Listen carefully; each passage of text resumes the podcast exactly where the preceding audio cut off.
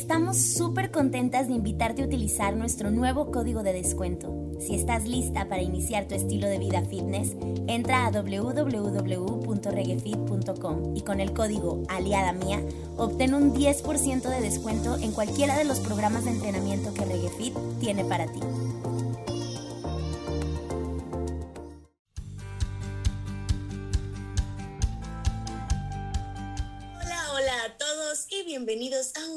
Capítulo de este su podcast favorito, Aliada Mía. Oigan, ¿cómo están? Espero que estén muy bien, que estén teniendo un gran y rico ombligo de semana. Hoy estamos muy emocionadas. Yo personalmente estoy muy, muy emocionada porque es un tema que... vamos a hablar de un tema que nos incumbe a todos, todas, todos, todes. Ahora sí que eh, y, que, y que muy poderoso, que es muy poderoso, que, que inspira mucho y que nos mantiene muy puestos a seguir luchando por lo que nos compete y lo que merecemos. Hoy vamos a hablar un poco de feminismo. Con Jacibe Morales. Hola Jacibe. Hola Jas. Hola chicas, muchas, muchas gracias. Gracias por la invitación, encantada, contenta de estar aquí, de compartir estos temas que vienen. la gente viene le incomoda y amamos la incomodidad. amamos incomodar, efectivamente. Oye, nos encantaría empezar em, preguntándote, ¿quién es Jacibe? Estas preguntas siempre son las mejores. Ay, fallas técnicas. Esperemos a que Jacibe vuelva. A ver, hola. ¿O no? A ver, yo ahí ya las veo bien y las escucho bien. A ver, dale. Sí, tú da tu presentación, dale. Ahora sí, ¿quién es Jacibe?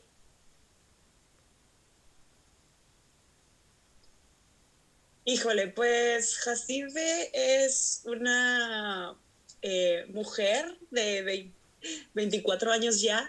Este, soy comunicóloga, tuve la gran fortuna de estudiar en la misma universidad. Este, pues, ¿qué les puedo platicar sobre mí? Soy una persona que le encanta compartir ideas, compartir diferentes temas. Em, me encanta hablar de salud mental. Este, creo que encontré así de que mamá me equivoqué de carrera justo cuando recibí el título. Este, me encanta, me encanta mucho como todo lo que tiene que ver con compartir de temas importantes. Actualmente trabajo en un programa de radio como asistente de producción. Eh, también tengo un podcast, de hecho de ahí la coincidencia también con, con mis queridas aliadas mías, este, un podcast de salud mental precisamente en donde pues tocamos temas diversos que son importantes poner en la mesa, temas que seguramente ya se hablaban, pero no se hablaban de esta manera, ¿no? Y antes que hablemos de ello, sobre todo en este último año, ¿no? O sea, creo que nos dimos cuenta que sin salud mental no somos nada, verdaderamente. Y pues bueno, creo que esa es como una breve descripción de lo que soy, de lo que me gusta hacer. Creo que si me puedo definir con una palabra es el compartir. O sea, a mí me, me fascina, me fascina que se presten esos, esos, estos espacios y que ojalá algún día dejen de ser prestados y nos correspondan a nosotras como mujeres, ¿no? Y ya, enfocándonos un poquito al, al tema que vamos a tocar el día de hoy, que me encanta, que me fascina, que pues hemos estado en proceso de estudio los últimos años. Qué padre, me gusta la respuesta. Oigan, pues nada más como recordatorio para que sepan todos, este mes tenemos un nuevo tema. Este mes empezamos con un nuevo, una nueva temática y la temática de este mes será días mundiales o días eh, internacionales o ese tipo de fechas, ya saben, que se festejan en todas partes y que a veces no sabemos ni por qué existen. Y esta vez dijimos, vamos a hablar de algunos de ellos, los que creemos que son los más importantes o los que nos llegan más a nosotras como, como personas. Y el primer tema que quisimos tratar fue el Día Internacional de la Mujer que se celebra justo el 8 de marzo. Entonces estamos aquí para hablar un poco de ese tema. Invitamos a Jacibe con la idea de que podamos ser tres feministas, tres amigas platicando sobre este tema. Jacibe, la verdad es que eh, tenemos esta, tengo esta idea yo gracias a Karime de que has estado investigando mucho sobre el tema y que es algo que realmente te mueve y te llama y que conoces mucho, entonces dijimos, pues bueno, va, o sea, yo me podré decir feminista desde hace muchos años, pero aún así siempre es bueno aprender de alguien más, entonces vamos a a, a, dejar esta platiquita llegue a muchos oídos, que llegue a muchos de ustedes y que se nos unan aquí en la polémica. Vamos a ver. Oye, Has, yo tengo una pregunta para ti para iniciar un poquito. Eh, ¿Recuerdas en qué momento tú supiste de la existencia del feminismo? Porque creo que como mujeres siempre nos acompaña su ausencia o su estadía, ¿no? Una vez que, que conoces ya es como, uy, todo te cambia, toda perspectiva y todo. Eh, ¿Te acuerdas de ese primer acercamiento al tema o, o cuando dijiste, ah, esto es eso, esa es mi pregunta. Fíjate que hasta yo me he hecho esta pregunta. Yo me he cuestionado en qué momento, en qué momento me quise echar a media familia en contra, ¿no? Y, y fíjate que resulta muy curioso porque, porque eh, habla, o sea, es, esto es algo ya como, yo, tú sabes cómo soy, yo soy bien corazón abierto, ¿no? Entonces, tocando ya un tema como muy personal, esto fue una, uno de los temas que puse al, en la mesa en mis primeras sesiones de terapia, ¿no? Porque soy la primera mujer dentro de mi familia que va con estas ideas, que va con estos temas y siento como una responsabilidad muy grande. O sea, la verdad es que hablar de estos temas es, es una gran responsabilidad. Entonces, no recuerdo precisamente el primer momento en el que hice clic con este tema, pero puedo decir que cambió mi vida totalmente. La primera marcha a la que yo fui fue justo la del año pasado, fue donde, o sea, fuimos demasiadísimas personas tomando las calles y de ahí ya no hubo vuelta atrás. O sea, yo ya tocaba estos temas desde antes de la marcha, ya estaba como leyendo, ya estaba escuchando estos temas, ya los estaba investigando, pero el ir ahí y escuchar tantas historias y ver a tantas madres eh, marchando buscando sus hijas y y escuchar testimonios de otras mujeres, híjole, ahí fue donde yo dije, no, ya no he vuelto atrás, o sea, es de aquí en, en adelante, ¿no? Y, y cuando entras en estos, en estos temas y te empiezas a cuestionar y empiezas a darte cuenta qué es lo que has vivido toda tu vida y no lo habías hecho consciente, ahí es donde dices, no hay forma de regresar. Entonces, no recuerdo precisamente en el momento en, que hice este clic, pero sí recuerdo todo lo que hubo atrás. O sea, yo era la mujer que se decía, sí, salvemos las dos vidas, y sí, o sea, es que a los hombres también los matan, y los matan, y, e incluso en facultad, y no me da pena decirlo, no me da pena decir que incluso en facultad yo tenía estos pensamientos. O sea, que realmente la Jacibe de hace cuatro o cinco años atrás pensaba de esta manera y tenía eh, presencia de, de amigos que, que, violentaban a sus parejas y yo les decía a sus parejas, pero es que te quiere mucho, güey, es horrible, es horrible, pero pues to, como todo, ¿no? Es un proceso. Creo que es un proceso, este, creo que es, eh, estamos socializados a esta manera, no, no es tanto de educación, estamos socializados a, a, a este sistema eh, que pues bueno, eh, tenemos que empezar a resocializarnos. Entonces, pues está cañón. está cañón. Oye, esto que dices de que te acuerdas que incluso en la facultad estabas con estos discursos de salvemos las dos vidas, etcétera. Este, yo era la que decía, depende de para quién, ¿no? Que si fue violada, pues bueno, pero si no. Y, y sí me, a este punto, a diferencia de ti, de pronto sí me entra como esta vergüenza, pero escuchar a mujeres que dicen, hey, es un proceso, es como muy sanador, ¿sabes? Es como pensar todo lo que he crecido y todo lo que he aprendido en estos años definitivamente ha sido increíble y estoy muy agradecida. Mm. Y sí, pues bueno, es, es claro, extraño. Totalmente. este, porque ahora justo que las escucho hablar de eso, me quedo pensando y me quedo pensando y digo, yo, yo no, no sé en qué momento empecé, o sea, no sé en qué momento empecé a decirme feminista. Sí sé que fue desde muy chica, sí sé que la mayoría de la gente casi no hablaba del tema, casi no se sabía nada, y yo ya era la que estaba en Google ahí buscando de que, pero es que ¿por qué en otros lugares sí y aquí no? Creo que cuando ya vino más fuerte fue cuando vino la, la, oleada feminista en Argentina. A partir de ahí, que soy muy fan de Argentina y sigo a mucha gente de Argentina, desde cantantes hasta actores, hasta productores. Y me gusta mucho, mucho la cultura de allá.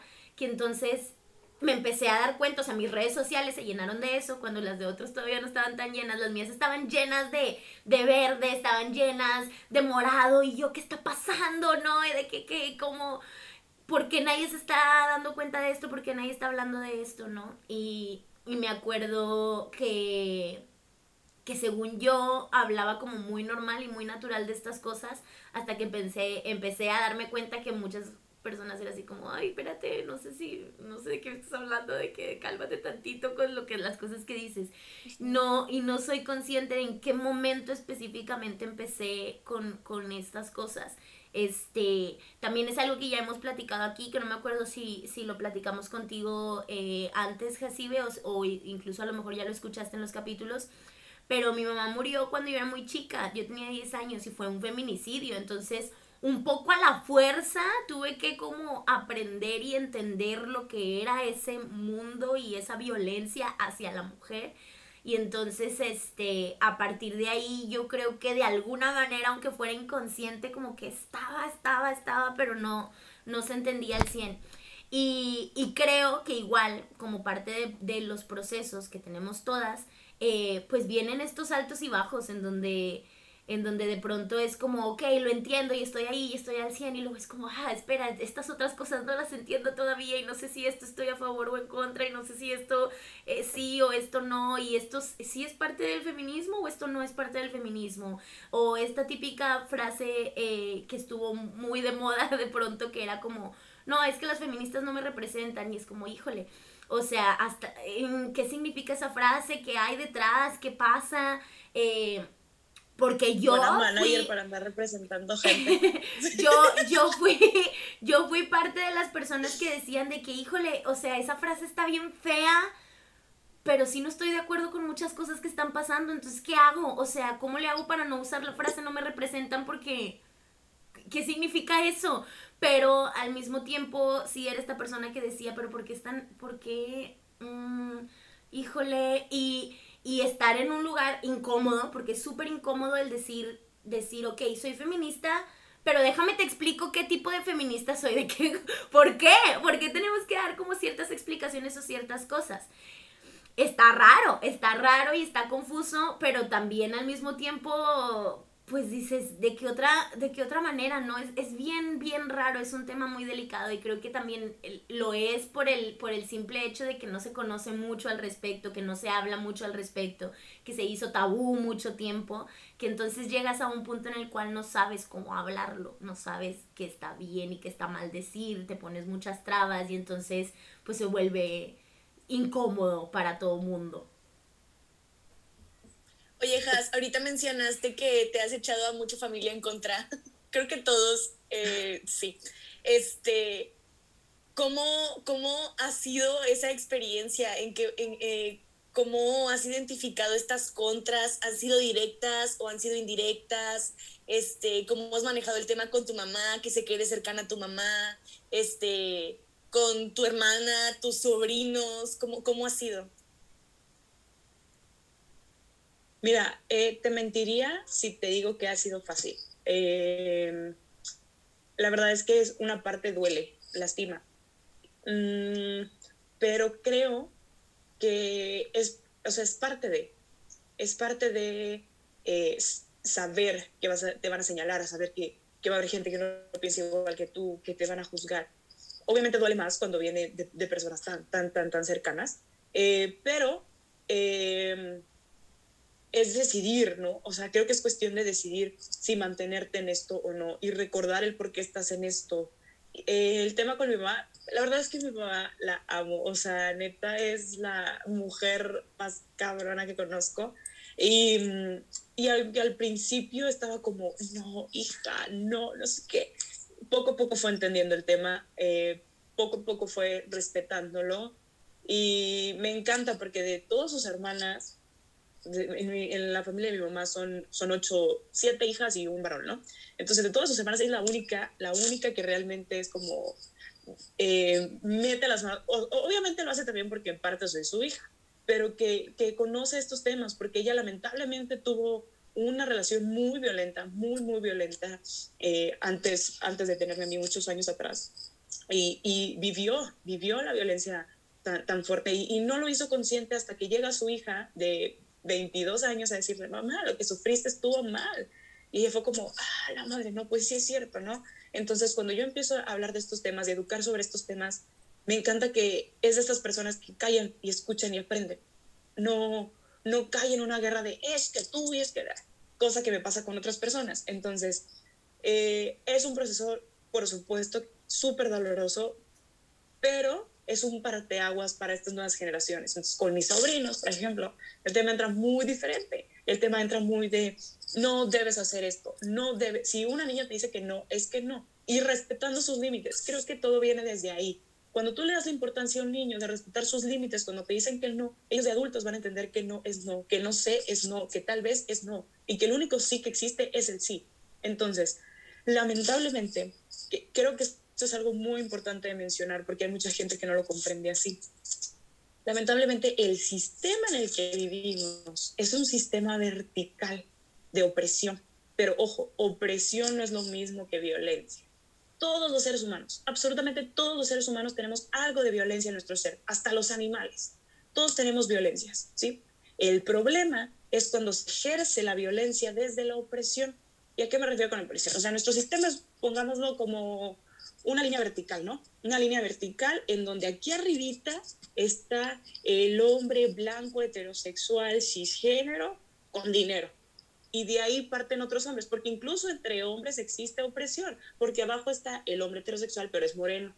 Y luego abajo está, ah, pero tiene dinero, ¿ok? Y luego abajo está el hombre blanco heterosexual, pero es pobre. Y luego está el moreno y aparte pobre. Y luego vienen eh, los hombres homosexuales. Y luego vienen los hombres trans y, luego estamos las mujeres. Ah, pero en mujeres también hay opresión, porque existen las mujeres blancas, heterosexuales, cisgénero, con dinero, y abajo las mujeres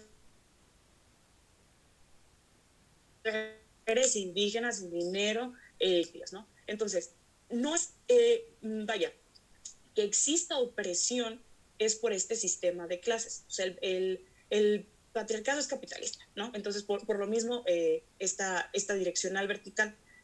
No es lo mismo cuando se ejerce violencia horizontal que cuando se ejerce violencia vertical bajo la opresión. ¿Por qué? Porque cuando se ejerce violencia desde la opresión, sabes que el sistema te va a proteger.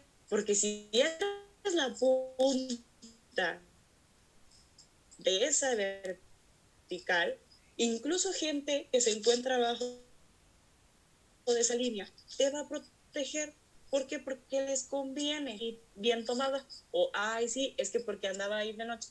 Entonces, aquí el problema no es juzgar, no es una cacería de brujas, no es un, ah, yo, yo, yo, este, yo no soy tan mala porque yo apoyo a tal, por ejemplo, el, el caso más reciente que se me viene a la mente es el, el, el caso de Nat Campos. Incluso lo que ella hizo es el privilegio, incluso alzar la voz, incluso subir un video, eh, tiene el privilegio de poder hacerlo, ¿no? Entonces empiezan a salir como los amigos de este güey a decir, no, es que yo no, y era mi amigo, pero ya no. Para, ah, para yo decir, híjole, yo estoy tranquila porque uno de mis creadores de contenido favorito, no, o sea, ya dijo que no es amigo, ¿no? Entonces, ¿de dónde viene esto? De este sistema, de este sistema que, que nos dice como, eh, voy a proteger porque necesito estar más arriba con esta opresión. Entonces, eh, como les digo, la violencia existe en todos, en todas, en todes, pero el problema es cuando se ejerce la violencia desde la opresión. Entonces, de ahí surge este término de la buena o la mala feminista. ¿Por qué? Porque al resto de la opresión les incomoda muchísimo muchísimo. Incluso a nosotras nos ha incomodado. Incluso yo también he sido las de, no, es que sí, o sea, años atrás yo era como, sí soy feminista, pero no de las que pintan, no de las que rayan, porque hay que respetar nuestro lado güey, en tu vida, en tu vida te has tomado la foto en Bellas Artes como para decir que, ¿sabes? Entonces, de, de, de la incomodidad surge este término de soy una buena o soy una mala feminista. Entonces, cuando te cuestionas esto y, y de, e identificas que viene solamente para convencer a esa línea vertical de opresión, es cuando dices, no vale la pena. No vale la pena porque es seguir siendo parte del sistema. Entonces, si queremos resocializarnos, tenemos que cuestionar al sistema. Ya dejemos de estar señalando quién dijo, quién hizo, quién publicó, quién esto es todo, o sea, por ejemplo, el caso de Nat Campos no fue decir, Rix hizo mal y Nat también porque tomó, no, era analizar todo lo que sucedió desde la agencia que protegió al güey, desde, porque si el caso hubiera sido al revés, no hubiera pasado así. Evidentemente la hubieran corrido, ¿sí? Porque después tiene que venir una empresa a comprar esa imagen que no eres. ¿sí? Entonces es cuestionar todo, todo desde lo que consumimos y, hablaban en un video que me encantan, eh, Pepe y Teo, este, son un referente para mí en, muchos temas. Eh, decían como, es que tenemos la libertad de escoger qué consumimos, pero no, eso también es una mentira. Tenemos que empezar a tomar espacios que nos corresponden. No podemos decir, ay, consumo esto, no, porque, ok, sí existe mucha gente que dentro de esa línea eh, de opresión está tomando ciertos escenarios. Ok, es importante consumir este contenido, ¿no? Para empezar a cuestionar y a tumbar a toda esta gente que está arriba de esa línea. Sin embargo, em, es importante que sigamos tomando espacios. O sea, más allá de, tomar el consumo no lo consumo, soy buena, soy mala, es empezar a tomar los espacios, ¿no? Incluso con incomodidad, incluso con este, sí, hay, algo que mi psicóloga me dice siempre. Si algo te incomoda, si algo te mueve, es porque hay que analizarlo.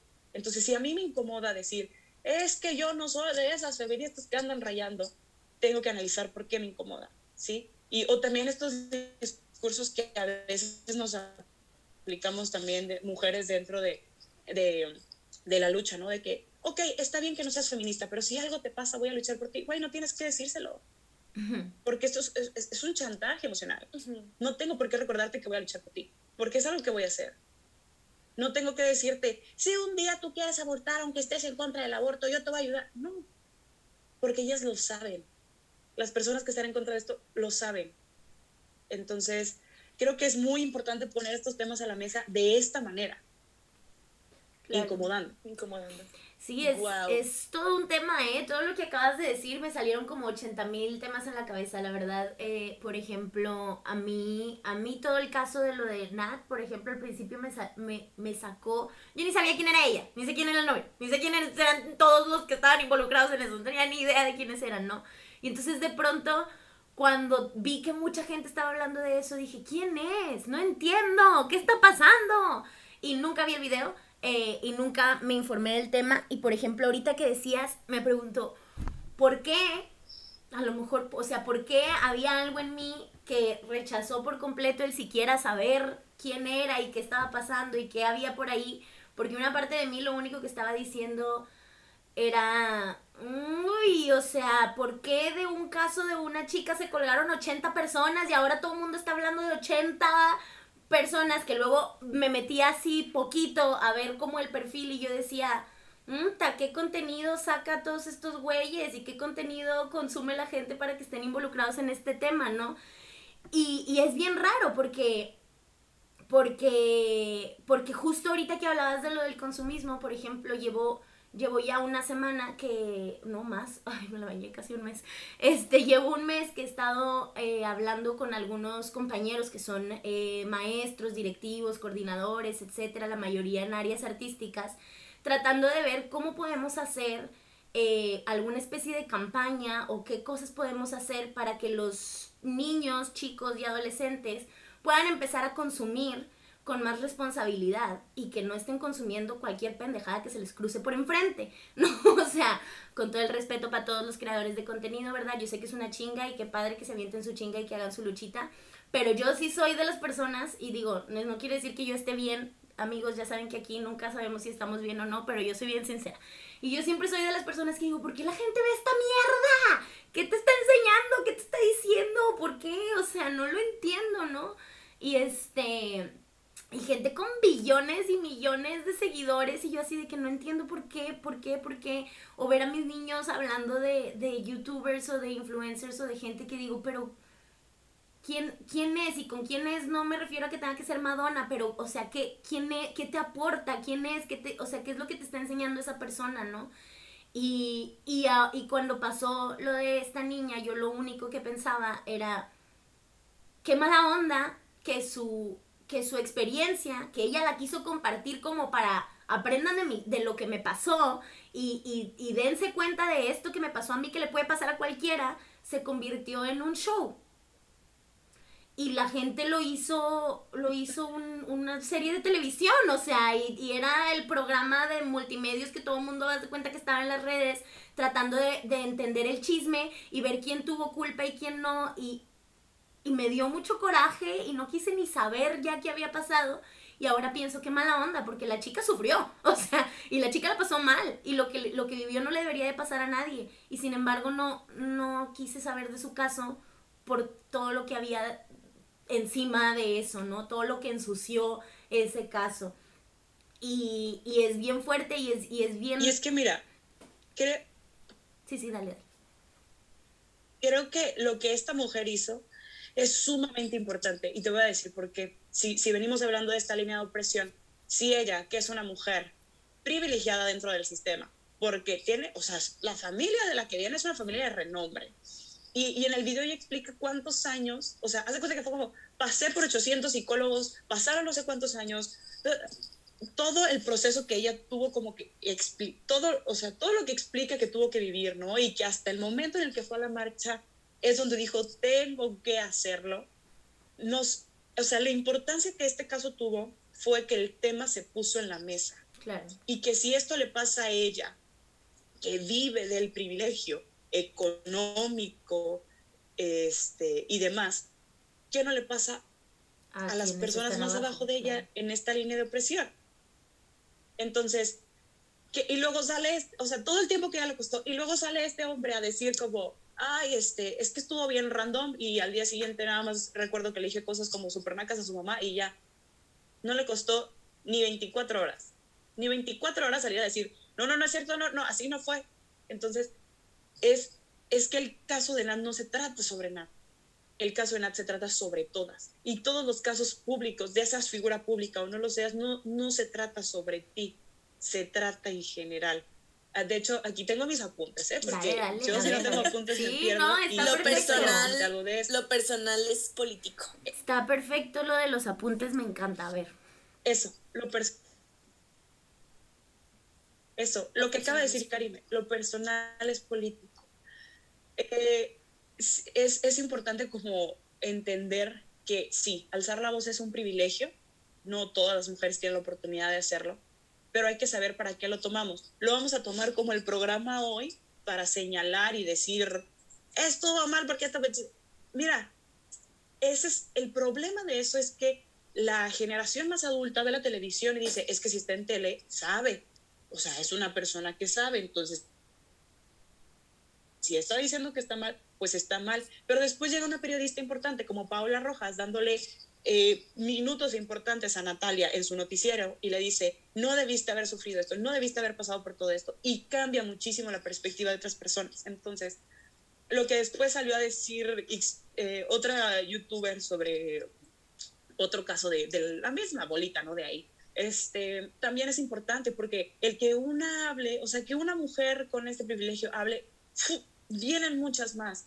Y el problema de esto, creo que entiendo tu punto, Cassandra, es que el agua, o sea, todos están como aventando cosas al agua, ¿no? Y, y se hace súper turbia y se ensucia el agua y nos olvidamos del verdadero problema, que es que este hombre es un criminal y que debe de estar en prisión.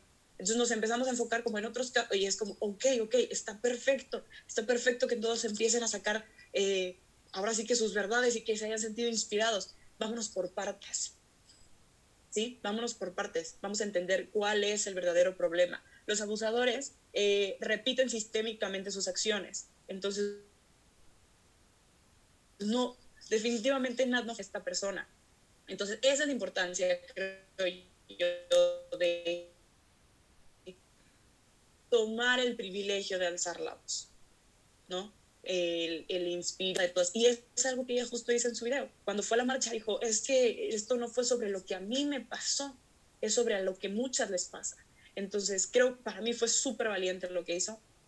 Eh, sabía, ella sabía que iba a ser señalada, sabía que iba a ser juzgada y aún así lo hizo. ¿Por qué? Porque es lo que pasaban todas, todas, cuando nos pasa algo así, siempre nos dicen, es que así son las cosas. Y es que así es esto. Te tienes que aguantar, tienes que convivir con él, aunque sea tu amigo. Eso es el, el tema de ella, ¿no? Vámonos a un tema familiar, vámonos a, a, la violencia que sufrimos en mujeres en su familia, con amigos, ¿no? Es que te tienes, es que es tu abuelito. ¿Cómo le vamos a hacer eso a tu abuelito? ¿Cómo va? No, vas a echar a perder la familia. Y no, no lo vas a echar a perder no, tú no estás destruyendo nada. El, el, denunciar a alguien no es arruinarle la vida. Él se la arruinó desde el momento en que hizo algo que no debía de hacer. Entonces creo que de ahí radica la importancia de, de tomar este privilegio de alzar la voz para otras. Claro. Me interesa mucho, mucho hablar de esta frase de lo personal es político, porque me costó mucho entenderla, mucho, mucho. Yo decía, ¿cómo que lo personal es político? O sea, en qué momento o en dónde está, que no existe una línea que lo separa o que no existe este algo que, que tú como mujer tomas tus decisiones, ¿no? Y, y, pues la otra, pues, pues sabrá qué decisiones toma, ¿no? Yo lo entendí con el caso de Nat Campos, como dices, cuando dice que entró a la marcha y que se dio cuenta de que era, era por todas. Y también lo entendí, tomé un, un seminario acerca de la deconstrucción del amor romántico entonces, esta, no me acuerdo cómo se llama la, chica que dio, la señora que dio el, seminario, pero mencionó que esto de lo de lo personal es político viene de que uno necesita, eh, ¿cómo dice? Resocializarse. Resocializarse a uno. Resocializarse. Para poder este, ir siendo mejores personas y creando mejores como sociedades o grupos en los que se pueda seguir esparciendo este tipo de contenido y este tipo de, em, sí, de contenido y de, y de temas, ¿no? Y también mencionó algo, en este caso que estaba hablando de la reconstrucción del amor romántico, eh, dijo lo romántico también es político. Y ahí fue cuando todo me, me hizo clic. O sea, fue como, claro, ya entiendo la frase, ya la entiendo y ya la uso y ya como que la abrazo mucho. Este, ¿qué fue lo que más te costó a ti entender o deconstruir del movimiento? Señalar a otras mujeres. Okay. Y, y, lo digo así rápido. O sea, el, el ay, no, es que, ay, no, a veces sí digo, ay, ¿qué estabas pensando? Pero después recuerdo que no es mi culpa. es que mira, me pasa. antes de lo que dijiste, quiero, quiero decir esto que, que apunté por aquí. La importancia de poner la conversación en la mesa y aceptar nuestra responsabilidad. Obviamente darle, duele mucho darte cuenta que el cambio está en ti, entonces lo quieres poner en el otro. Entonces dices, ay, este sí, yo puede que esté mal, pero tú, tú eres peor que yo, porque... Y no se trata de eso, se trata de hacerme responsable. A ver, yo qué conductas misóginas tengo, ¿sí? Y, o sea, en este proceso, no me gusta llamarlo de, de, construcción como tal, me gusta llamarlo más de resocializarme. Es, es el, el oh, de repente, no sé, estoy en una comida muy familiar y de repente empiezan a hablar de eh, el cuerpo de otra persona, ¿no? Y como que está este diablito aquí que te dice, opina, opina, sí, di que se ve bien fea, que está bien gorda, sí, sí, di que, que de seguro se va a embarazar para salir de su casa. Y está este otro lado que me dice, cállate, no te metas, no es tu tema, no te importa. Entonces, creo que lo más difícil es seguir en un sistema que te hace dudar, que te hace como ay, es que estoy tan acostumbrada, y es, obviamente es mucho más cómodo, obviamente es mucho más cómodo quedarte en lo que estás acostumbrada y seguir como borreguito, ¿no? Es mucho más sencillo. Entonces, creo que lo que más me ha costado es esto, el, el, el, el estar consciente y todo el tiempo repetir como, vas por buen camino, vas por buen camino, vas es, es, algo que cuesta y duele, de verdad, es un proceso que duele, porque duele darte cuenta de las conductas de las personas de tu alrededor y de tus propias conductas, ¿sí? Me duele mucho haber llamado a mujeres fáciles o zorras solamente por tener una vida sexual activa. O sea, realmente lo que lo pienso, era envidia, era envidia, hermana. Entonces, eh, me duele mucho eh, darme cuenta de, de estas conductas que tuve, de, de encubrir amigos que, que, se le pasaban de lanza a sus parejas, que llegaron a violentarlas físicamente, psicológicamente, emocionalmente. Y yo decir, ay, es que está pedo, ay, es que te quiero un chorro, ay, es que te cuida. Me duele muchísimo. Y justo este año me tomé, o sea, justo apenas este año lo hice consciente. ¿Y de dónde lo hice consciente? Del tema de NAD. Cuando empiezan a poner estos posts de, si, tú, si, tú, si mi amigo es tu agresor, házmelo saber porque yo no quiero tener amigos agresores. Hago un análisis y digo, güey, tuve amigos agresores. Y las personas que fueron sus víctimas siguen siendo mis amigas. Y ahí es donde casi se da la tarea de ir y decir, discúlpame. No merecías que yo defendiera a esta otra persona. No merecías que yo eh, eh, poniera en duda tu palabra o, o justificara sus acciones, ¿no? Entonces, es liberador, es muy liberador. pero sí, creo, o sea, creo que esa es la parte que más me ha costado. Me gusta. Fíjate que me acordé, me acordé de una publicación que hiciste de yo viendo mis eh, recuerdos de Facebook, eh, este, de cómo violentaba a las mujeres. No, o sea, lo que encuentras en los, en los recuerdos de Facebook, en esas publicaciones, ala, yo tengo un chorro de publicaciones mentándole la madre a la exnovia del chavo que me gustaba y, o sea, las veo y hasta me da como, uy, y luego, y luego escucho personas como tú diciendo, es un proceso y estamos saliendo de, ahí y, y, vamos por el buen camino. Es como, ok, Karime de 15 años no tenía ni idea. Claro. Sí.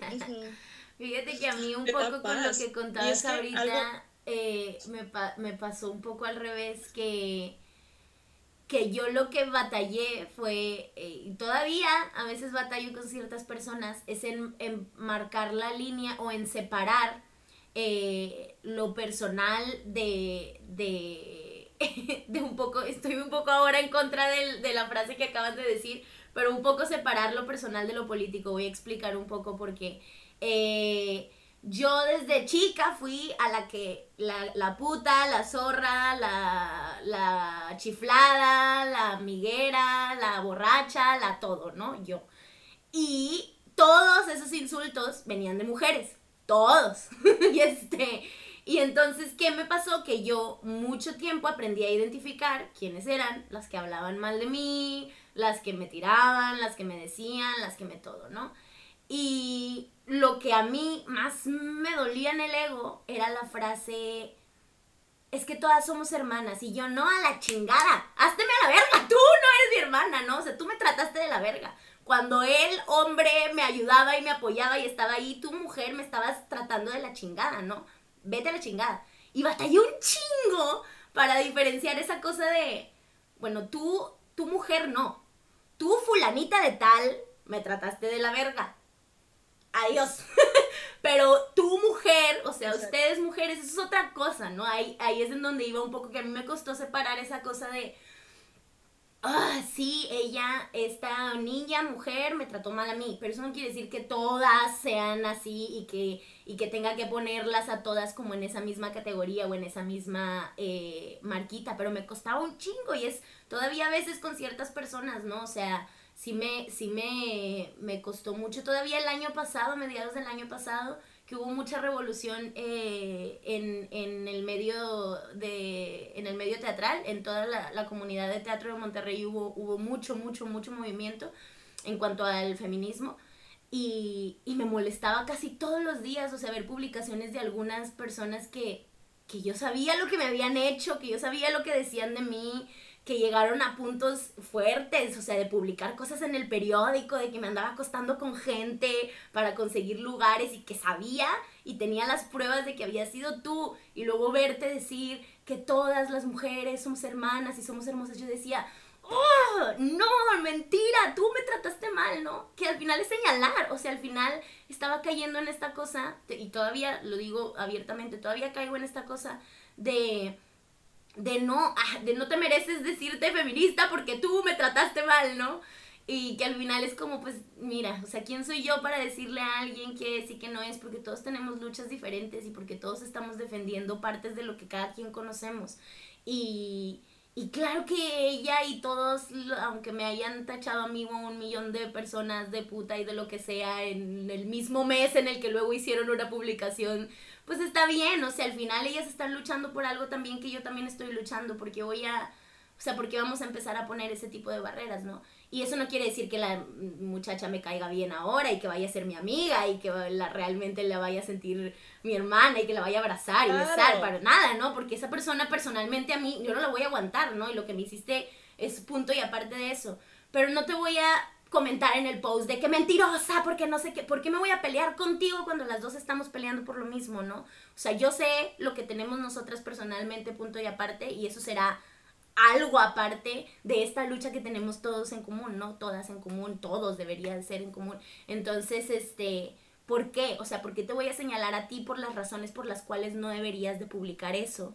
Yo creo que, que de ahí viene esto de lo personal es político, ¿sabes? Porque al final eh, lo personal aquí en, este espacio o en este como en esta resocialización ya ya no importa en el momento en el que todas están luchando por un mismo punto, ¿sabes? Creo que, creo que el, el, el punto de entender que todos estamos resocializándonos y todos tenemos nuestros procesos, que es algo que siempre hemos dicho en Aliada Mía y que hemos este, defendido, este, eh, nos lleva a no juzgar el proceso de otras personas. Y a lo mejor a inicios de mes, pues la chava la cagó, ¿no? Pero luego leyó, ¿sabes? O a lo mejor realmente no conocemos los procesos que está llevando y de aquí viene esto de lo personal es político. Al final, eh, somos feministas unidas por un mismo, por un mismo, este, por un mismo punto, por una misma lucha. Eh, y no tienes que hacerte su amiga y no para nada, pero el hecho de, este, yo creo que puedes encontrar bonitas redes de mujeres en muchos lugares, en muchos lugares y fuera de, fuera de estas personas, ¿no? Creo que también es importante mencionar y, recalcar que las personas que replican el sistema, porque es esto, es, es todo, es, todo es tema del sistema, ¿no? Entonces las personas que replican el sistema, porque eso es lo que hacen, hacemos, hicimos en su momento, no precisamente son malas y no, tienen que, no tienes que ir a pararlas en redes sociales, ni exponerlas, ni golpearlas en, en una plaza pública pero sí invitarles a cuestionarse, ¿no? El, mm, ok, está bien. Y a ver, las, también las feministas no somos superheroínas, ni tenemos que ser amigas de todas. No, o sea, porque, porque hay mujeres que no me caen bien y eso no me hace una mala feminista, ¿sí? Pero tengo que respetarla, tengo que respetarla porque las, las minorías, eh, las personas que eh, somos minoría, mm, empatizamos con otras minorías, ¿no? Por eso a veces, eh, aunque hay, para mí la lucha debe ser interseccional. aquí me voy a meter un poquito en una eh, polémica, pero está como todo este tema de las personas transgénero y las eh, mujeres, el feminismo radical.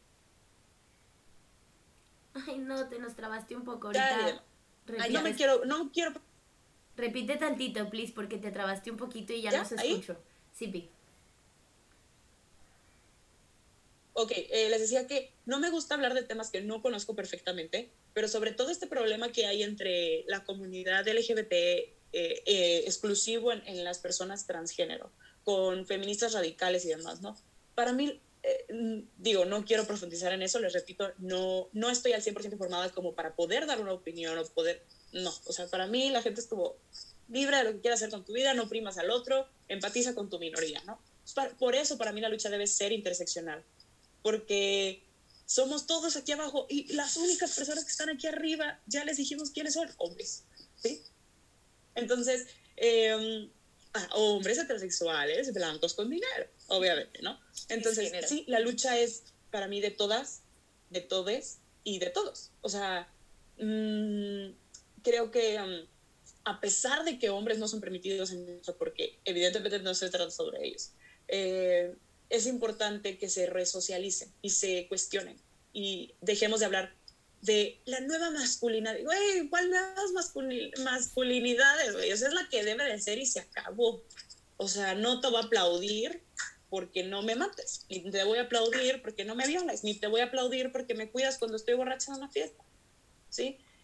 Creo que, que eso es algo importante que tocar. Y, y por supuesto, sale. Este, por supuesto, eh, es, bien, es bien duro decir, ¡ay! es que fulanito de tal me dijo no dudo que haya mujeres a las que yo juzgué, critiqué, que también dicen, esta morra ahora sí muy fe Pues sí, pues sí, ahora sí soy muy feminista y ahora entiendo que hice mal. ¿Por qué? Porque me compré la idea de que somos competencia cuando no lo somos. Me compré la idea de que eres mi enemiga, que porque estás más bonita que yo o porque tienes más talento que yo, yo soy menos, entonces te voy a violentar de cierta manera. ¿Sí? compramos este discurso, compramos esta idea. Entonces, darte cuenta de esto es como, ah, por eso yo dije, yo me voy a tomar la tarea de, discúlpame, no sabía lo que hacía. Ahora sí que no sabía lo que hacía. Claro. Y eso se agradece un chorro. Es una invitación para todas aquellas que se sientan en esto. Sí, de verdad. Es que es, es necesario para poder socializar. Es necesario eh, que las demás personas... Este, creo que, o sea, creo que a lo mejor tampoco tienes que ir como con todas las personas y decirles, ay, discúlpame, es que fue una mala persona. Porque no, tampoco, o sea, no, acabas ahorita. Y, y, tampoco tienes que estarle demostrando nada a nadie. Ojo, no tienes que demostrarle nada a nadie más que a ti. Pero si a ti esto te va a dar cierta paz, adelante. A mí me dio paz. ¿Sí? Claro. Porque poner mis pensamientos, mis sentimientos en palabras, me libera. Y liberarme es el primer paso para ir en contra de este sistema. Claro. Sí, está bien padre eso que acabas de decir, me gusta mucho. Fíjate que de verdad se agradece eso. Yo tengo una anécdota que mucha gente me criticaba por eso, pero yo lo sentí bien bonito de verdad. Eh, mi exnovio me puso el cuerno con otra chica y luego tuvieron su relación y luego a ella le puso el cuerno con otra y teníamos una como, pues estábamos en la misma facultad todos, en una facultad que tiene menos de 200 personas, o sea, obviamente el chisme estaba por todas partes y una facultad de teatro, por Dios. Obviamente todos era así de que, ah, la cuernuda y la chingada de que, ah, esto y el otro. Y la pasé muy mal los primeros mesecitos, ¿no? Y, y, y hasta a veces sentía como la rivalidad bien fuerte con esta chica. Y luego le pasó eso a ella y me habló y me dijo hola. Y yo, hola. Y nos hicimos amigas. y nos hicimos amigas y eh, la tengo en redes sociales y platicamos súper bien con ella. Un saludo porque de seguro está escuchando el podcast también. Este, y nos hicimos muy amigas y nos hicimos, o sea, tampoco súper cercanas, pero podemos platicar muy bien de cualquier cosa. Y yo me acuerdo que mis amigas, amigas cercanas, fuera de que estás bien pendeja, de que pinche vieja, y dile, y por qué, y la chingada de que ella lo que te hizo y sí sabía. Y yo, eh", pues la verdad sentí bonito que, se acercara a mí después de eso y que no tuviera problema con tener una relación conmigo, no sé, tampoco vamos a ser las mejores amigas del mundo y me voy a ir con ella agarrada de la mano para todos lados, pero pero porque, porque la voy a odiar por, por el güey que ya ni pelo, ¿no? De que ya ni, ni sé nada de su vida y ella tampoco, pues X, ¿no? Y este, y, y seguimos siendo amigas y hace poco ella subió un video eh, dando su, como su declaración de algo muy terrible que le pasó en su antigua relación con un chico que era amigo mío. Y yo me acuerdo que cuando subió ese video primero dije, ah Y pensé y dije, ¿qué hizo? Qué bárbara. Ella, yo a ella, así como, ahí vas otra vez, ¿no? Así, mala, mala, o sea, me salió del alma. Y luego vi su video y escuché todo lo que vivió y veía su cara y sus ojos y yo, ¡Ah! Cassandra, mala, mala tú. Y entonces le mandé un mensaje y le dije, nena, ¿sabes qué? Me siento bien mal, perdóname, o sea, no había visto tu video, no lo había ni querido ver, hoy lo vi y me duele mucho todo lo que tuviste que pasar, o sea, de verdad, perdón, ¿no? Y, y, le, y le dije, ¿no? De que el día que tú necesites una casa, una amiga, y no sepas a dónde ir, me hablas y te vienes a mi casa y te puedes quedar aquí y no pasa nada, ¿no? O sea, sí te quiero y perdóname, ¿no? Y, y ahí estoy. Y fue que gracias porque no sabes lo que significa, porque mucha gente obviamente me ha estado mandando mensajes de que soy una mentirosa porque el güey es encantador. O sea, el otro tipo es encantador, ¿no? Y es amigo de todo mundo. Y, y entonces obviamente mucha gente es de que, ay, no mames, de que no te hizo eso. Y dice, y me duele, y me duele un chorro toda la gente que está hablando, diciéndome estas cosas, y, y me y agradezco muchísimo que vengas tú a decirme perdón porque porque pensé esto, pero, pero te creo, ¿no? O sea, que me crean es, es, es increíble. Entonces, sí, y estoy de acuerdo con lo que dices de que no necesitas andarle demostrando a todo el mundo nada, pero sí creo que a lo mejor a una persona de todas las que les dijiste, si le puedes mandar ese mensaje, le vas a cambiar la vida, porque sí se agradece mucho cuando alguien se toma el tiempo de decirte, perdón, me equivoqué. Y, y pases, o sea, pero perdón, me equivoqué. Porque siempre es bueno pedir perdón y aceptar Y este- cuando uno se equivoca y la caga. hablamos, hablamos de un tema también ahí de madurez, ¿no? Como de, de admitir, admitir responsabilidades. Volvemos a lo mismo. Si queremos cuestionar a este sistema y, re- y resocializarlo, tenemos que empezar a admitir nuestras, no culpas, responsabilidades. Eh, lo que mencionas ahorita del caso de que este tipo es súper encantador, quiero hacer un énfasis muy grande en este tema. Eh, los, los abusadores no son unos monstruos así, oscuros, feos, gordos. O sea, no, están, están preparados por el mismo sistema para caerte bien, para ponértelo en la televisión, en la novela estelar de Televisa, para ponértelo de conductor en el programa más importante, para que digan, ay no, pero como si es un amor de persona.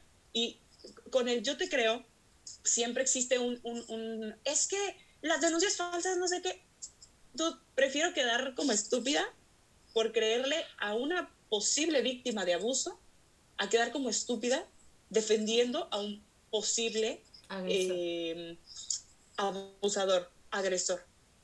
Entonces, esto es súper importante, o sea, esto es súper importante también tomarlo porque muchas veces dudamos de eso, pero es que es mi amigo, es que yo lo conozco, él sería incapaz. Dude, hay oh, personas casadas de 70 años casados que no se terminaron de conocer, que hasta que se murió se dio cuenta que tenía otras tres familias. Entonces, no me vengas a decir que lo conoces, mi amor. Date la oportunidad, porque el día en que te llegue a suceder a ti, o ya te sucedió y decides hablarlo, no recibamos lo mismo. Por eso la importancia de ser redes de apoyo. ¿Sí? Como les digo, ser feminista tiene que ser que todas son tus amigas, tus hermanas, y las invitas a la fiesta, las invitas a vivir contigo a tu casa. No, no, no. Se trata de respetarnos las unas a las otras y que el día en que una nos necesite, estar ahí para ella. Claro. Porque en algún momento lo vamos a necesitar. Porque ninguna mujer, incluso Nat Campos, con el privilegio que tiene, estuvo a salvo. Ninguna mujer estamos eh, protegidas al 100%. Claro. ¿sí?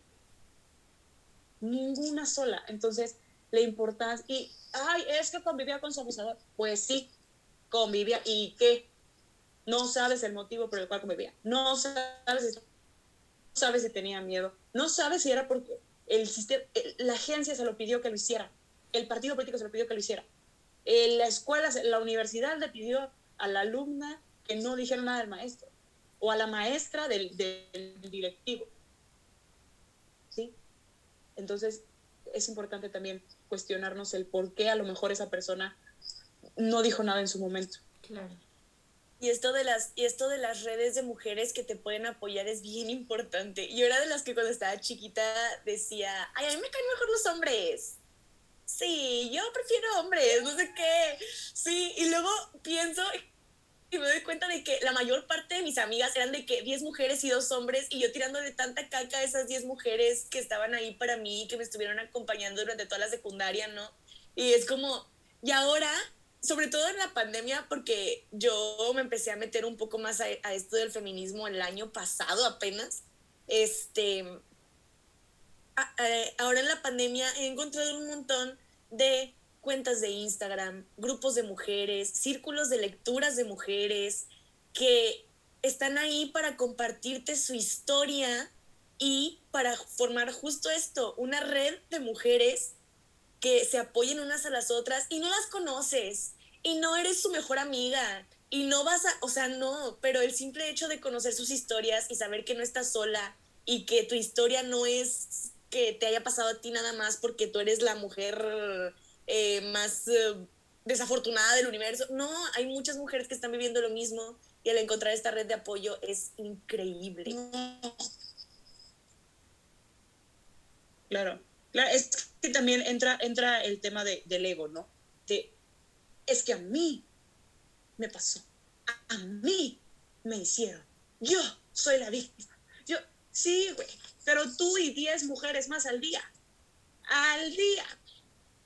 Sí, esto no se trata sobre mí, ni de lo que me hicieron, ni de, la, ni de lo que me pasó. Se trata de lo que nos pasa. El día el día en que entendamos el feminismo de esta manera y las luchas de las minorías de esta manera, es cuando vamos a poder resocializar muchísimo más rápido y poder ir, eh, que esta línea vertical se vuelva más horizontal. ¿Sí? Entonces, em, claro, claro que es doloroso pasar por, por, temas violentos, de abusos y demás, ¿no? Eh, pero creo que al menos una, una vez en tu vida como mujer has vivido algo de esto. Aunque sea mínimo, y digo entre comillas, porque para mí, desde que un güey me nalgueó en el camión, hasta un posible abuso sexual, ¿no? O sea, no es algo mínimo, porque todo es una cadenita. Todo es una es como en las relaciones tóxicas, ¿no? Llamémosle así, que es un, es un tema también que, que va más allá de, de, si es tóxico o no, es el mismo sistema, es lo, que hace que se conviertan en tóxica, ¿no? Primero, ay, te, voy a revisar el celular. Es, es, este típico violentómetro que nos da el Instituto Estatal de la Mujer y que lo pegan por todas partes y que te dicen que, ok, sí, ¿no? Desde lo más mínimo, mi amor, desde lo más mínimo está siendo violentada, pero está tan normalizado. Ay, es que me quiere. Ay, y ahí es de donde viene también lo del el amor romántico, es un mito. Pero lo romántico, e, el, vi una frase que me encantó. Nosotras tocamos en el podcast también hace dos episodios, no, recuerdo exactamente, em, los mitos del amor romántico. Y vi una frase que decía, ¿los mitos del amor romántico? No, el amor romántico es un mito, pero no le quita la ternura. La ternura es revolucionaria. Esa frase, vale, verdaderamente la ternura, la compasión, la empatía es revolucionaria. No somos personas frías sin corazón, sentimos, hablamos de emociones y eso es revolucionario. ¿Por qué? Porque nos han enseñado toda la vida que tú no puedes llorar, no llores. Es de débiles llorar. No demuestres tus emociones. por eso vivimos tan frustrados, por eso hay hombres tan violentos, porque prefieren ir y, oh, la pared, ah, sí, a llorar y decirle a su pareja, perdón, ¿sí? prefieren vivir engañando a sus parejas a decirle a su pareja, ya no te quiero. Prefieren tener paternidades irresponsables antes de decir, quiero a mis hijos, pero ya no quiero a mi pareja. Por eso, o sea, sí, sí vemos cómo todo está ligado.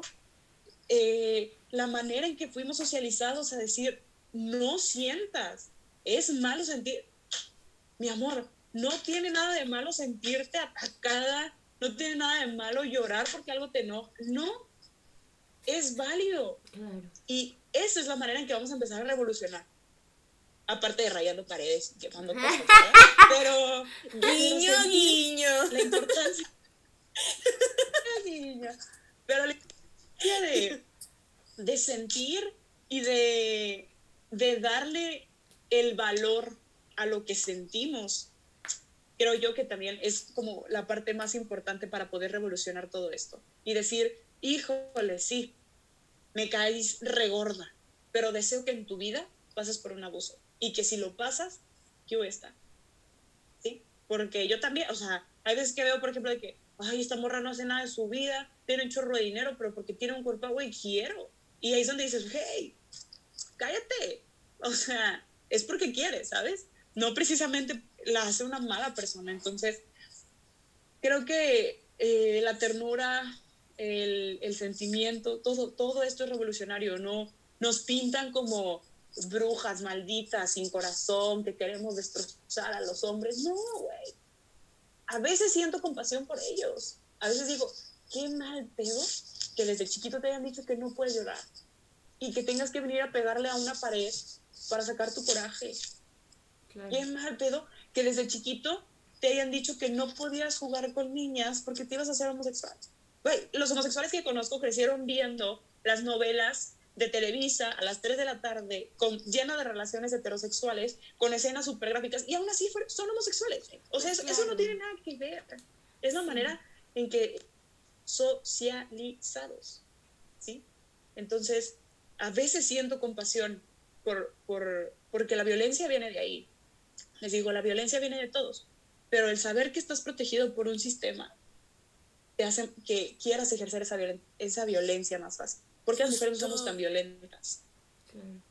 Justo hay un, hay un podcast que se llama Culpables y en uno de ellos hablaban, eh, es una psicóloga y una comediante hablando de temas de feminismo. Está increíble por si lo quieren buscar.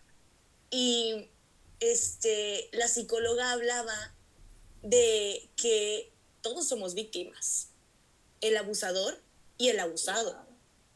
Y es bien fuerte intentar ver, eh, verlo de esta manera porque, por ejemplo, yo hice un video hace poco en Instagram, hace poco el año pasado creo, exponiendo este, un abuso que viví yo cuando era niña, ¿no? Y ahora lo veo y pienso que hubiera cambiado muchas cosas si lo hubiera hecho en este momento. Cosas como decir que los abusadores son personas malas, ¿no? Eh, sí, tienen malas acciones, sí, no, no, no, pues no estuvo bien lo que hicieron, ¿no? Pero después de todo también siguen siendo víctimas de un sistema que, como dices, no les permite expresarse, no les permite, y está bien fuerte en intentar ver a estos abusadores como víctimas, pero todos somos víctimas, todos somos víctimas, esa es la realidad. Y el feminismo precisamente, yo creo que es tan importante ponerlo sobre la mesa porque al final nos va a dar un alivio a todos. Está bien lindo lo que acabas de decir. Me da, hasta, no es broma, o sea, me, me reconfortó el corazón ver, ver esa cosa porque, o sea, escucharte decir eso de que sí, todos somos víctimas. Y claro, que, que, estoy enojada, ¿no? Y es una frase que siempre trato de explicarle a todo el mundo, porque es de que, es que son bien violentas, es que ¿por qué están así? Y yo, porque están cagadísimas, estamos hasta la madre, ¿no? O sea, porque se siente de la chingada estar ahí abajo. Claro que estamos enojadas, claro que entiendo por qué están haciendo sus desmadres, pues porque estamos bien cagadas todas, ¿no? Y claro que por eso cuando apenas sacas el tema, ya estamos así, y estamos a la defensiva y hasta nos dan ganas de llorar y te queremos gritar porque estamos enojadas, porque estamos a la defensiva, porque todavía no es un tema que tengamos ya tan cómodo y tan, tan aceptado que lo pueda hablar con la pierna cruzada, con un té en la mano y con toda la tranquilidad del mundo. No puedo, güey. O sea, me sacas este tema y todavía me, me, se me pone la piel chinita y me vibra y me acuerdo de las cosas que me pasaron y que le pasaron a la gente que quiero y, y se me revienta la tripa, por Dios. Claro que estoy enojada, ¿no? Pero, pero el momento en el que crucé esa línea también y empecé a ver a todos como... O sea, claro, pues es que pobre.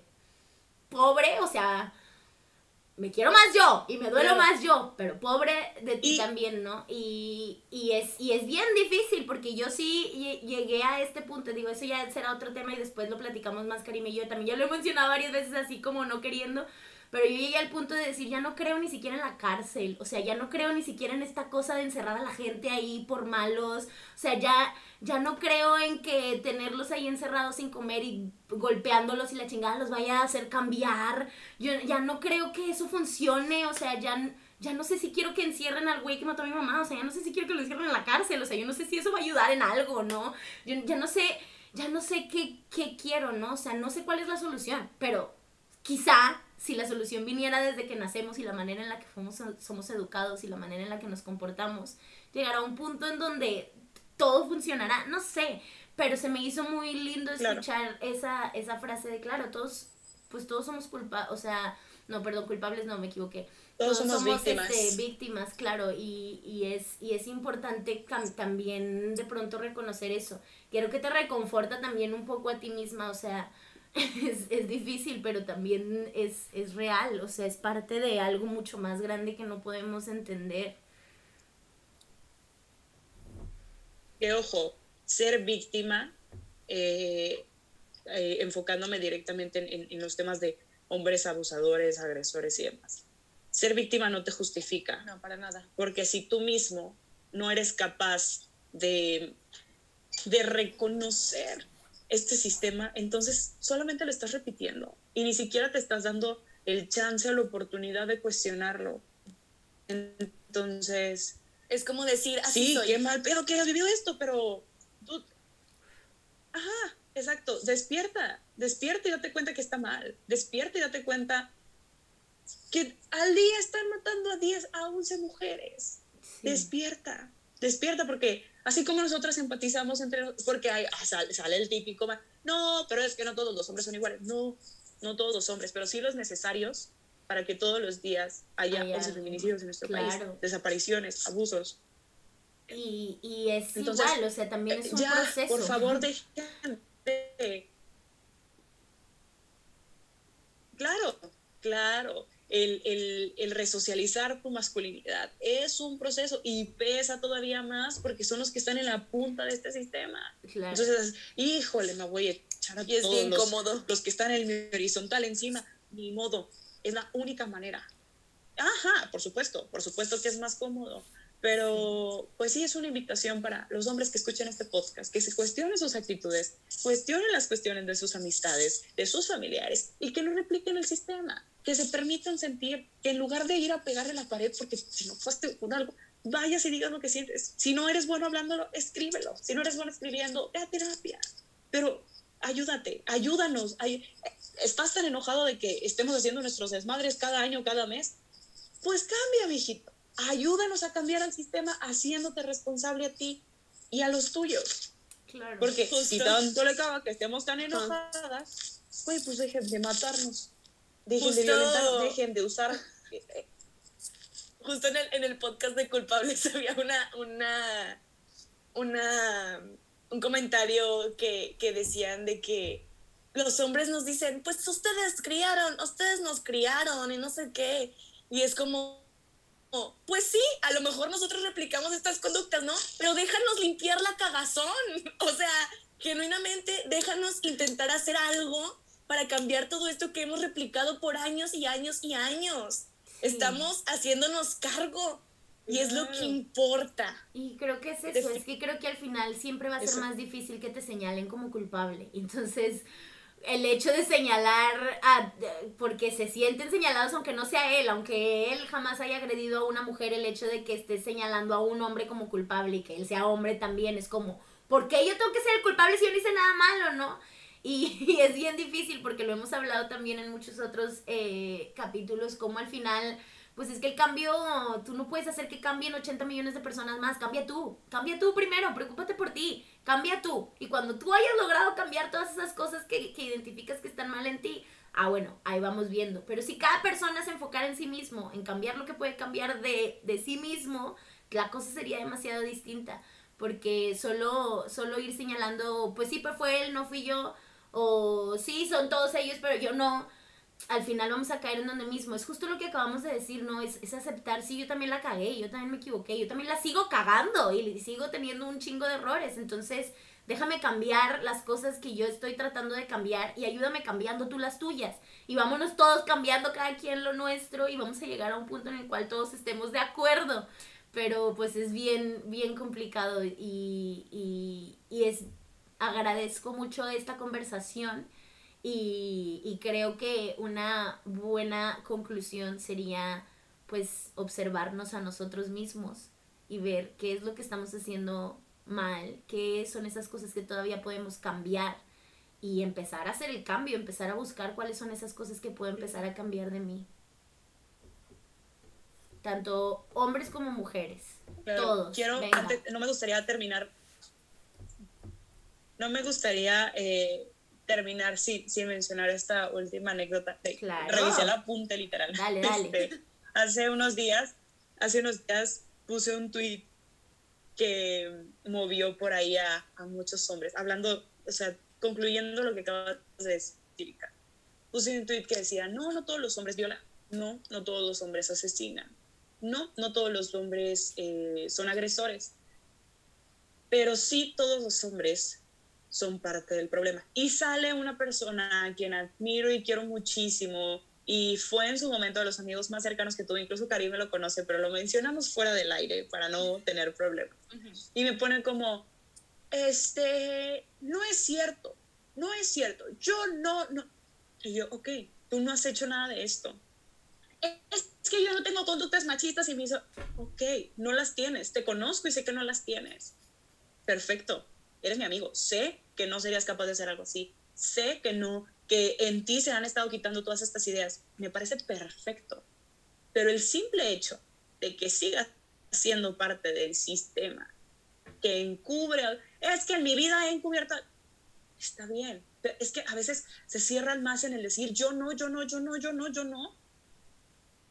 Para la culpa es, decía un maestro de la facultad, la culpa es una vieja, bueno, es que es un comentario de misógino, entonces mejor no lo voy a decir pero la culpa está bien fea y nadie quiere, o sea, nadie quiere sentirse culpable. Entonces, este, le decía yo como, ok, ¿qué estás haciendo tú para que otros amigos cercanos a ti piensen de esta manera?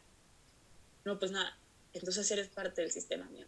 Entonces también eres parte de esos todos los hombres. Cuando las mujeres en Chile sacan esta, esta marcha de el patriarcado es un país que nos juzga por nacer y el violador eres tú y señalaban, se sentían tan ofendidos y se sentían tan incómodos, porque a pesar de que no han violado, no han golpeado, han engañado a sus novias, han sido esos celos al máximo, han sido eh, eh, vaya, protectores de otros mismos a ellos. Entonces, no, no todos los hombres, pero sí los suficientes para vivir lo que estamos viviendo. Entonces, ya, dejen de sentirse atacados. Ni modo, les tocó, les tocó y háganse responsables también de sus actos y de los suyos, así como nosotras reconocemos. El feminismo tampoco eh, encubre mujeres agresoras, porque lo dicen, ah, pues es que porque es mujer. No, güey, también la voy a señalar y también voy a decir que es una agresora, porque como les dije en un inicio, la violencia está en todas, todes y todos. ¿Sí? El problema es ejercer la violencia desde la opresión. Y quería como cerrar con ese punto. pues También yo quiero yo quiero recomendarles a todos los que escuchan el podcast y a todas las personas que neta creo que es muy necesario leer, conocer, investigar, porque también ha salido mucho de esto de que la moda del feminismo, no, papacito, el feminismo está desde los 1800 y antes, la era de las cavernas. O sea, se los juro, explícita o implícitamente ha estado siempre. Hay libros que te lo explican todo todo. Lean Tu barrio te respalda de Andonela y Plaqueta, que es súper ligero, tiene comedia, este, y te, explica toda la historia de las mujeres dentro del feminismo. Lean Feminismo para principiantes, eh, lean Historia de mujeres. Para principiantes.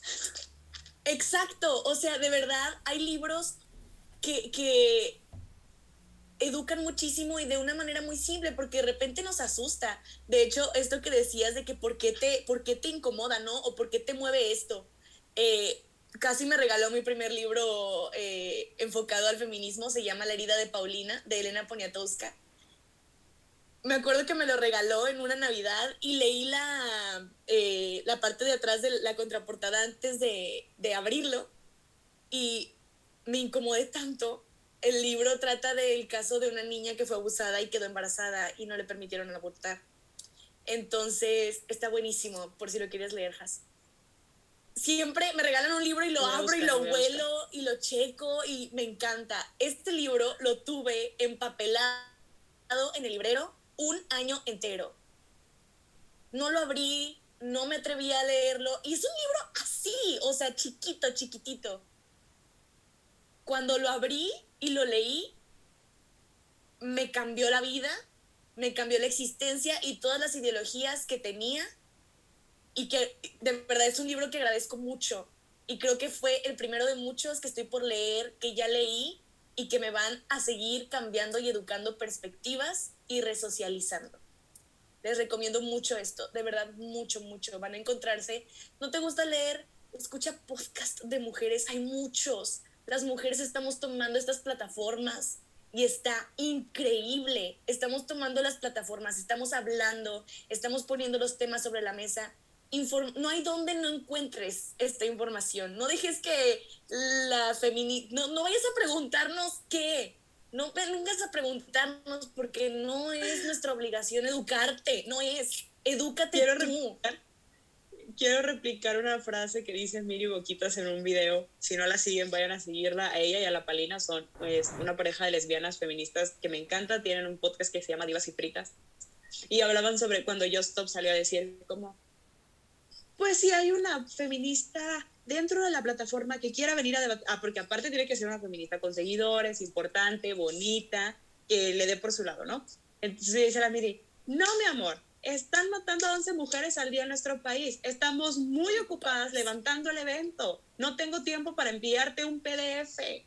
Y es verdad, no, no tengo tiempo. Estoy muy ocupada haciendo lo que a mí me corresponde, reconociendo y haciéndome responsable de mis acciones, como para venir todavía a ti, a educarte. Ya, ya todo está al alcance. El que no quiere, de verdad, el que no quiere entender estos temas es porque está muy cómodo en donde está. Sí, hay muchísimo también. Si alguien gusta, tengo, de hecho te la voy a pasar, Karime, porque sé que te encanta la lectura. Toda una biblioteca feminista en Google Drive que va en orden, o sea, desde todos los tipos de feminismo, te explica cada uno sobre el tema del aborto. eh, híjole, es, es una biblioteca increíble. Llevo apenas como siete libros de casi 200 que hay ahí. Entonces, no soy muy fan de la lectura digital, pero algo es algo. Y, fuck, o sea, neta, de, de repente estoy leyendo como feminismo interseccional y luego el radical y es como, ay, ya no sé qué hacer con mi vida, yo nada más quiero que nos dejen de violentar. Este, pero está, in- está increíble. Y si, si no les gusta leer, escuchen podcast, eh, de verdad. Si ya estamos tomando los escenarios que nos corresponden, háganos el paro, háganos el paro y consuman de esto también. Me encanta. Hay que Ay, pasar a la parte favorita. qué tema, qué bárbaras. Este, estoy así, miren. Ah. ok, ahí bajas. Para conocerte un poquito más, vamos a entrar un poco más a ámbitos personales.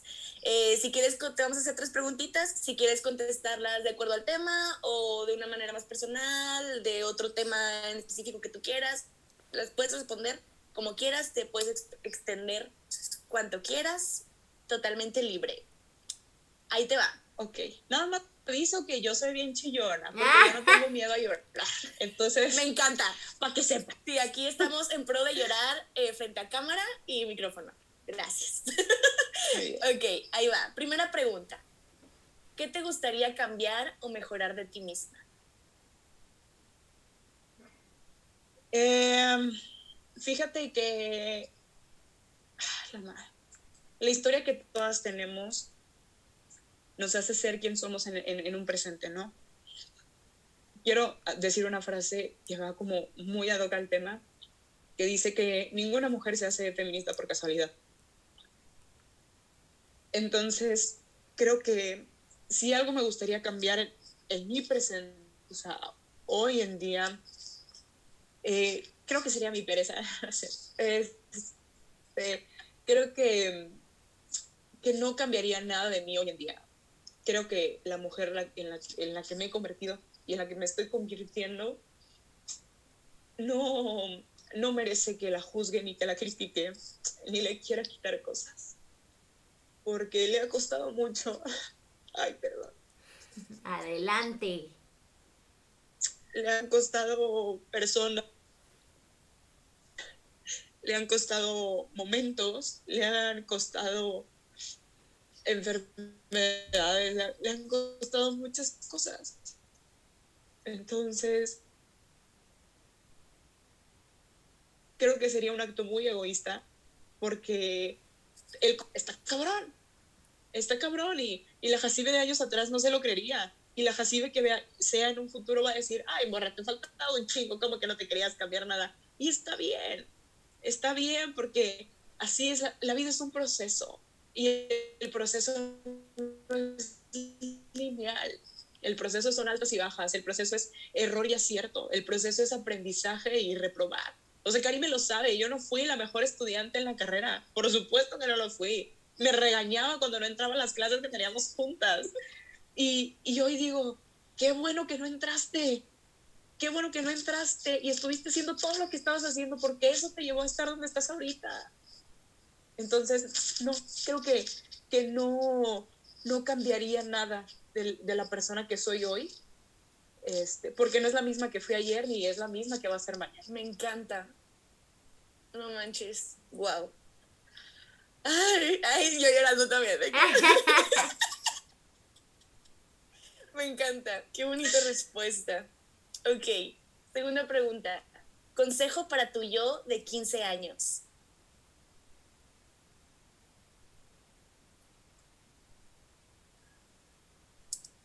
Ay, se nos trabó. Okay. Ahí está. Eh, ¿Consejo para yo de 15 años? Sí. Sí, ya, ya sé aquí, ya sé aquí. Consejo para mí yo de 15 años, ¿verdad? Uh -huh. Ay, mijita, despierta, despierta. La iglesia es pura mentira. este, le diría a mi hija, este, le diría a mi hija, deja de, deja de, de señalar deja de juzgar a las personas. Este, no, creo que la Jacibe de 15 años le diría, vas a estar, eh, eres más fuerte de lo que crees que eres, vas a ser una mujer impresionante, cree en ti, cree en ti de la misma forma que los demás creen en ti, porque mientras tú dudas de ti misma, hay otros que te tienen miedo, hay otros que te admiran, hay otros que quisieran la mitad de lo que eres. Eso le diría. Muchas, muchas de las, las, personas a las que les hemos preguntado esto siempre nos, nos contestan cosas como, todo va a estar bien, ¿sabes? Y casi dijo algo que, que me gustó mucho en uno de esos episodios, dijo, eh, siempre escuchamos esa respuesta, todo va a estar bien, dice, y si la escuchamos todos es porque todos necesitábamos que nos la dijeran. Todos necesitábamos que alguien nos dijera, todo va a estar bien, y, y, escuchar y creerle a esa persona que te dice que todo va a estar bien, ¿no? Qué, qué bonito, me encanta. Ok, tercera y última pregunta. Por eso tenemos que ser el adulto que necesitábamos. Ay, sí, tan importante, ¿verdad? Claro. Ay, qué bonito. Pero bueno, pregunta número sí, tres. Creo que... Ah. Es... Uh -huh. di, di, di, di, di, No, dime, dime, dime, dime. Ah. Pregunta número tres. No, o sea, que, que es muy importante. Ay, dale, dale, Que, es muy importante el, el ser el adulto que necesitábamos cuando éramos niños, porque es la forma en que vamos a poder resocializar, ¿sí? El decirle, o sea, voltear a nuestro pasado y decir, híjole, si yo hubiera tenido esto, hubiera sido diferente, nos puede ayudar a ser infancias más felices, nos puede ayudar a ser adolescentes más felices. Entonces, les recomiendo muchísimo que lean el libro Las cinco heridas que te impiden ser tú mismo. Son cinco heridas que todos tenemos, todos, todos tenemos desde la infancia. Cuando identificas cada una de ellas y trabajas para sanar la herida que tengas, puede que tengas una, puede que tengas, puede que tengas las cinco cuando trabajas en esas heridas, te vas a convertir en el adulto que necesitabas cuando eras niño. Y así vamos a poder empezar a generar más cambios. Me encanta. Creo que ese libro me lo mandaste por WhatsApp, ¿no? Sí, sí, sí, sí, justo es ese. Bueno, ahora sí, tercera pregunta. Tu mayor culpa. Ay, mi mayor culpa. Diría mi psicóloga, si estás escuchando esto, quiero que sepas que yo sé que ya lo estamos trabajando. yo sé, yo sé que ya estamos en ese, porque ya llevamos un año trabajando en el tema y los que nos faltan. Pero creo que mi mayor culpa es em, sentirme, valga la redundancia, culpable de, de mis emociones, sentirme culpable de ser la niña que lloraba en la primaria, sentirme culpable de, sentir. Y es que nos han enseñado todo el tiempo que llorar está mal. Nos han dicho que es de... y, y sí, o sea, tanto tiempo me, me guardé como estos sentimientos y, y decía, es que está mal, eh, pero, pero estamos trabajando en esa culpa. Eh, a veces también me siento culpable de, de no tener el privilegio de alzar la voz. Eh, tomando el, el, tema que tocamos el día de hoy, a veces dices, híjole, tantas cosas que se pudieran evitar si yo hiciera, si yo dijera. Pero como todo es un proceso, es lo que me da como esta paz, ¿no? De, híjole, no es momento, no es, eh, no estás a tiempo, no, lo harás cuando lo creas necesario, ¿no?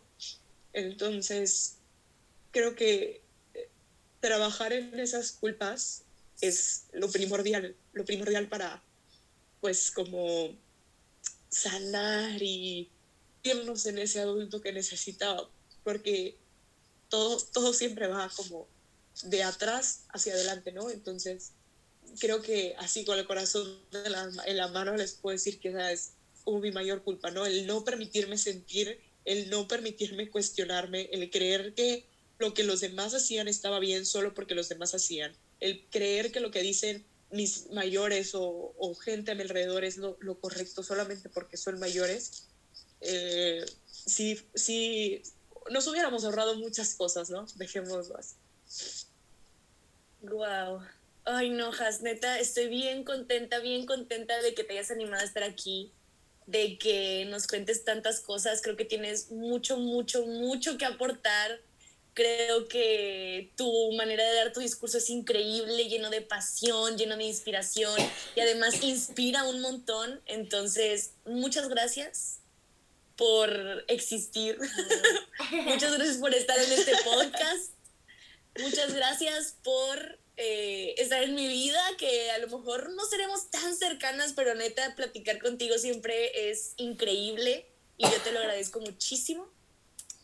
Y pues, gracias. Ay, gracias. Estamos bien contentos no, no, de que hayas gracias, podido estar aquí, Jacine, Gracias a ustedes.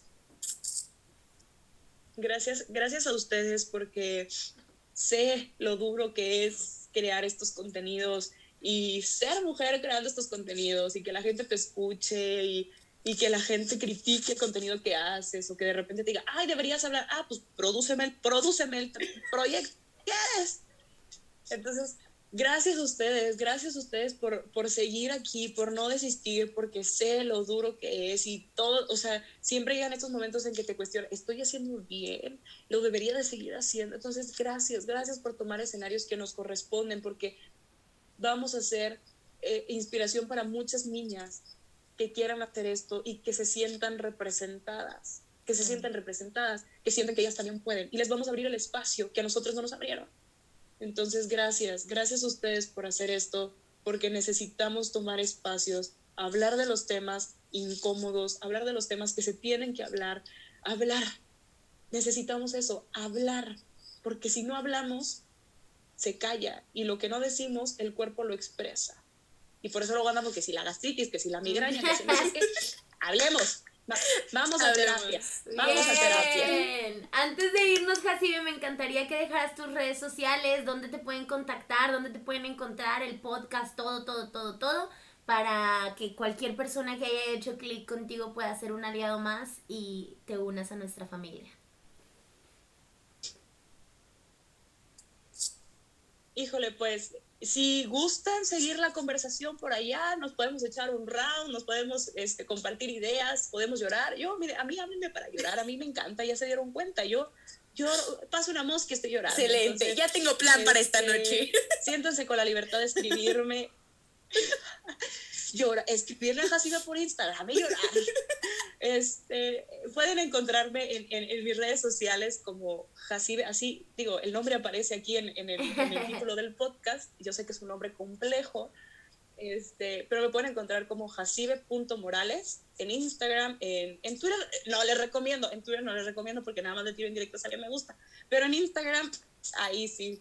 También, eh, pues la cuenta del podcast la encuentran como Tu Mente Habla MX, así estamos en Instagram, en Facebook estamos como Tu Mente Habla guion podcast. Y si a alguien le interesa empezar a trabajar en ustedes y, busca asesoría o perdón, atención psicológica, ya contamos con esta atención en, en, en la cuenta del podcast. Eh, la idea es que el podcast se convierta después en algo más grande, entonces ya ya contamos con atención psicológica. Obviamente yo no doy esa atención porque no es mi área de estudio, pero Gema y colegas este, eh, están brindando atención psicológica a distancia eh, en horarios muy favorables a un precio muy económico. Entonces, si alguien tiene como esta duda de, de, trabajar en ustedes mismos, pues los invito a acercarse a la cuenta del podcast, escuchar uno que otro de nuestros episodios. Y una vez les digo, les va a incomodar, eh, van a llorar, en otros se van a reír un chorro, se van a poder sentir identificados. Es, es un proyecto que amo con todo mi corazón eh, y quiero cerrar, quiero cerrar diciéndoles a todas, todos y todos los que nos escuchen que um, hay una gran diferencia entre lo que quieres y lo que debes hacer. Y qué mejor que lo que debas hacer también quieras hacerlo. Los invito a emprender, los invito a, a, hablar aunque, ay, es que les juro que mi, mi, problema número uno para sacar el podcast era, ¿quién me va, quién me va a escuchar? ¿Quién va a que...? Créanme que hoy en día puedo decir, no me importa un comino si esto lo escucha una persona, dos personas, mil personas. Estoy haciendo lo que quiero y es también mi deber. Entonces, los invito, los invito a, a tomar espacios, a hacer esto, a, si, si está esta semillita en ustedes, a que lo hagan. Bien. Me encanta. Ay, chicos, pues ya llegamos, como siempre, al pedazo que no nos gusta, que es cuando nos tenemos que despedir. Pero si no, nos quedamos aquí tres horas, no les voy a mentir. Entonces, no nos queda nada más que mandarles un fuerte abrazo virtual, decirles gracias por estar aquí, por seguir aquí, por escucharnos y vernos. Y les recordamos que nos escuchamos todos los miércoles a las 4 de la tarde a través de Spotify, Apple Podcast y que pueden ver nuestras bellas caritas en YouTube. También les recordamos que pueden seguirnos en nuestra cuenta de Instagram como arroba aliada.mía. Uh, ahí estaremos esperando sus mensajitos, todo su amor. Si le quieren decir algo a Jacibe a través de nosotras, también se lo haremos llegar. Gracias por estar aquí y nos escuchamos muy pronto. ¡Chao! Bye.